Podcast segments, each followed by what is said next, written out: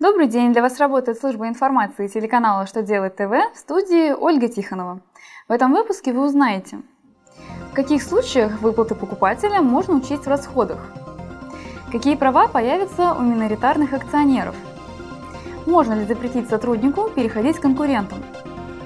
Итак, о самом главном по порядку –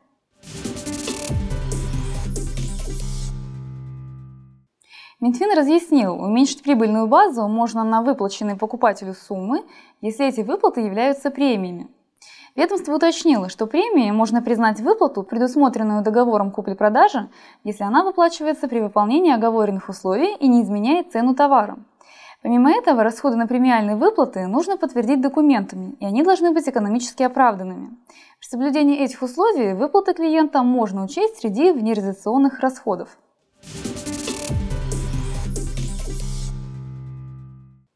Госдума рассматривает законопроект, дающий обычным акционерам право преимущественной покупки привилегированных акций. В первом чтении этот проект уже приняли. Согласно ему, владельцы обыкновенных акций смогут приобретать впервые размещенные по открытой подписке акции в количестве пропорциональном количеству его обыкновенных акций. От действующих норм предложение отличается тем, что сейчас акционеру предоставляется преимущественное право на покупку акций того же типа и категории, какими он уже владеет.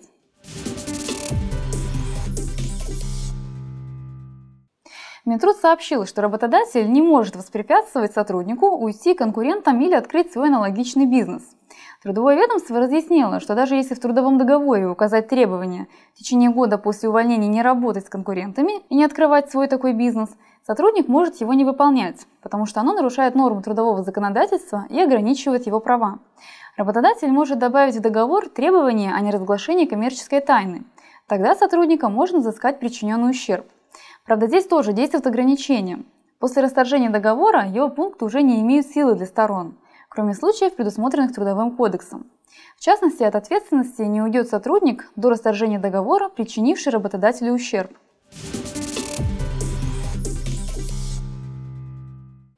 На этом у меня вся информация. Благодарю вас за внимание и до новых встреч!